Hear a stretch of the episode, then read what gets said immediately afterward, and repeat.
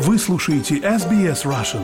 Больше интересных материалов на сайте sbs.com.au slash russian.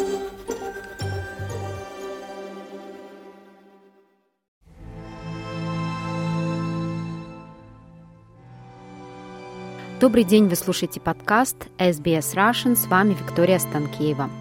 Мы продолжаем записывать интервью с людьми, которые находятся в украинских городах и являются невольными свидетелями войны, которую начала Россия 24 февраля 2022 года.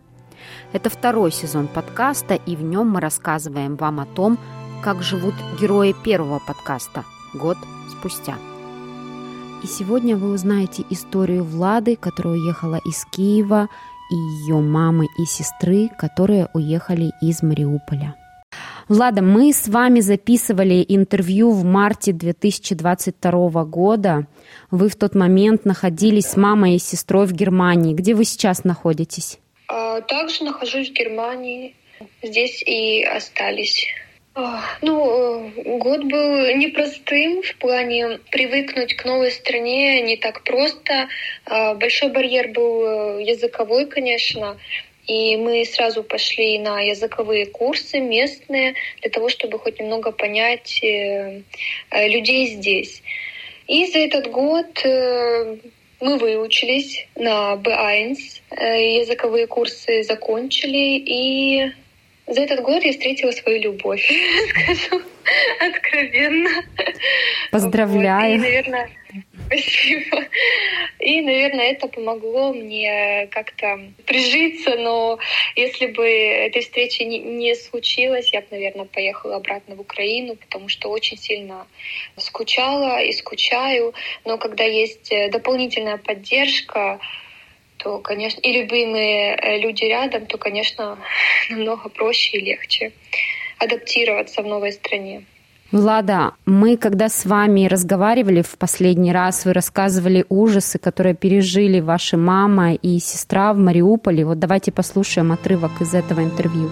Мариуполь обесточен, что там нет воды, нет электрики, э, еда заканчивается. То есть там сейчас просто гуманитарная катастрофа мама и сестра просто рассказали вещи, которые, честно, я бы, наверное, может, не поверила другим, пока не узнала вот от своих же близких людей. Люди, которые погибли, их тела лежат просто возле подъездов. А те э, собаки бродячие, которые есть в городе, естественно, их никто не кормит.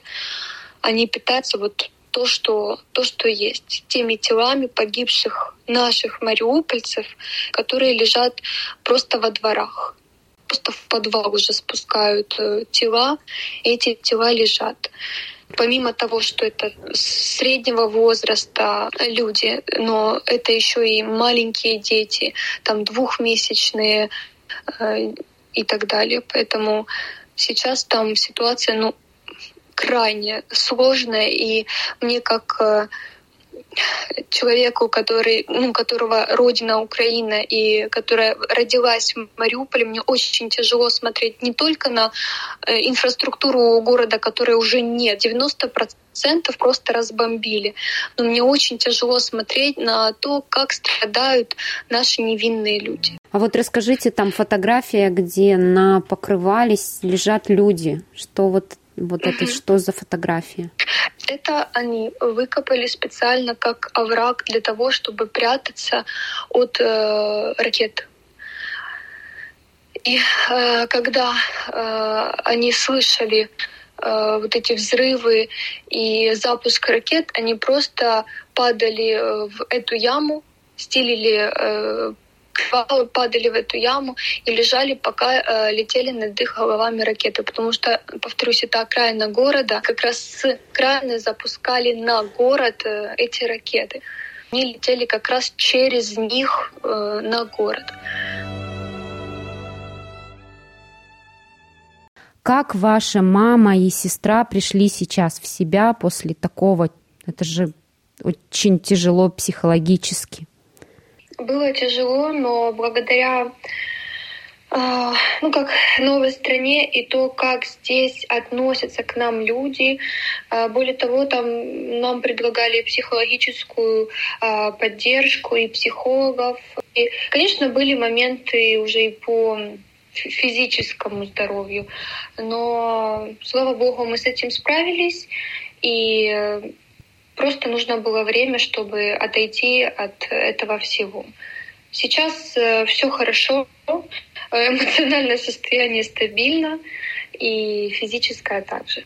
А у вас в Мариуполе кто-то остался? А, у нас в Мариуполе осталась бабушка с дедушкой и мой папа, поэтому мы созваниваемся, но не всегда есть э, связь, не всегда хорошо слышно, но иногда созваниваемся и чтобы понимать, как, как дела друг у друга.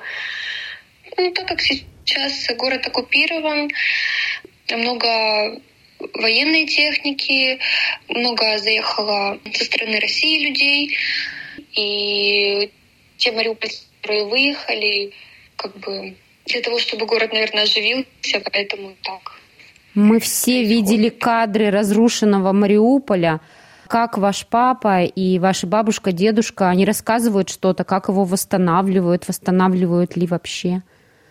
Действительно, город восстанавливают местами. Но это сейчас такой город э, контрастов. С одной стороны, это может быть э, заново построенный дом, чистенький, новенький, а с другой стороны просто разруха. Поэтому сейчас это город контрастов, э, ну, потихоньку восстанавливают. Вот это то, что я слышала. А бабушка с дедушкой и папа не хотят уехать из этого города? Ну, дело в том, что бабушка, дедушка, им уже очень тяжело уехать, и, в принципе, нет возможности оттуда уехать сейчас, поэтому они остаются у себя, у себя в доме. И те мариупольцы, которые остались, Многие боятся этого осуждения, да, что остались в оккупированном городе, но на самом деле э, их тоже можно понять, когда годами строил дом, кирпичик к кирпичику, и просто так его бросить, особенно бабушкам, дедушкам, очень тяжело. Поэтому многие остаются и, и живут так. Когда приходит новая власть, э, люди, ну я скажу так, безвольные больше эм, когда большая часть, ну, как я сказала, да, многие приехали с э, России, да, то ты просто тихо сидишь и ждешь. Наверное, позиция такая. Mm-hmm. Выжидаешь своих. А как сейчас в городе обстоят дела с водой, с электричеством?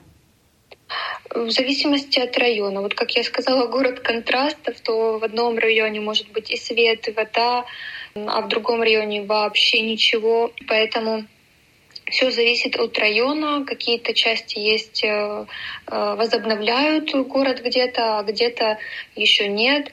Э, то, что я слышала последнее по там, драмтеатру, да, ничего не поменялось, только разбирают завалы. Э, тяжело вот э, так, знаете, на расстоянии с близкими, потому что я уже не видела бабушку, дедушку, папу год практически, и это самое тяжелое. Понимаем, что увидеться э, друг с другом, возможно, это будет не в скором времени, и это самое тяжелое для нас.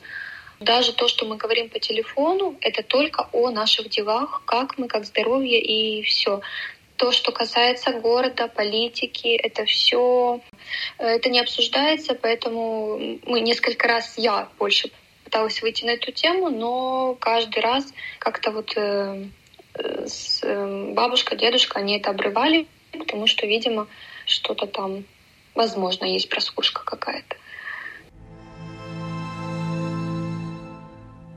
Я очень благодарна э, тому, что нам помогают очень много стран, и в основном то, что нам необходимо, это оружие. И когда э, я вижу, что все-таки э, многие страны, и в том числе Германия, согласны нам передать это оружие, а, Тут, конечно, идет какое-то, знаете, где-то спокойствие и благодарность за то, что это есть.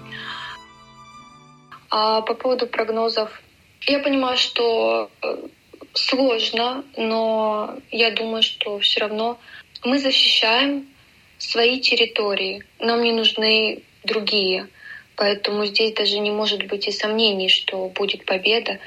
Просто дело во времени и в помощи от других странах.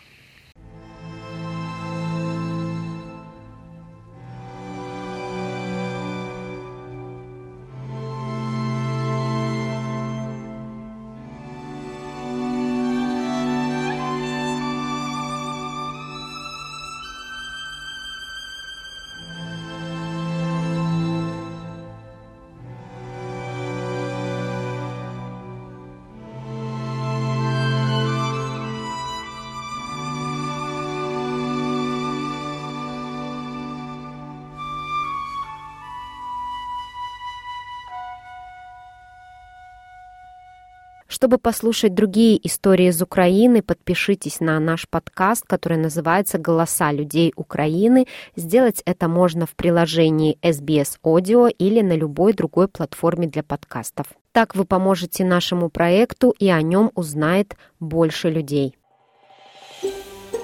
Хотите услышать больше таких историй? Это можно сделать через Apple Podcasts, Google Podcasts, Spotify или в любом приложении для подкастов.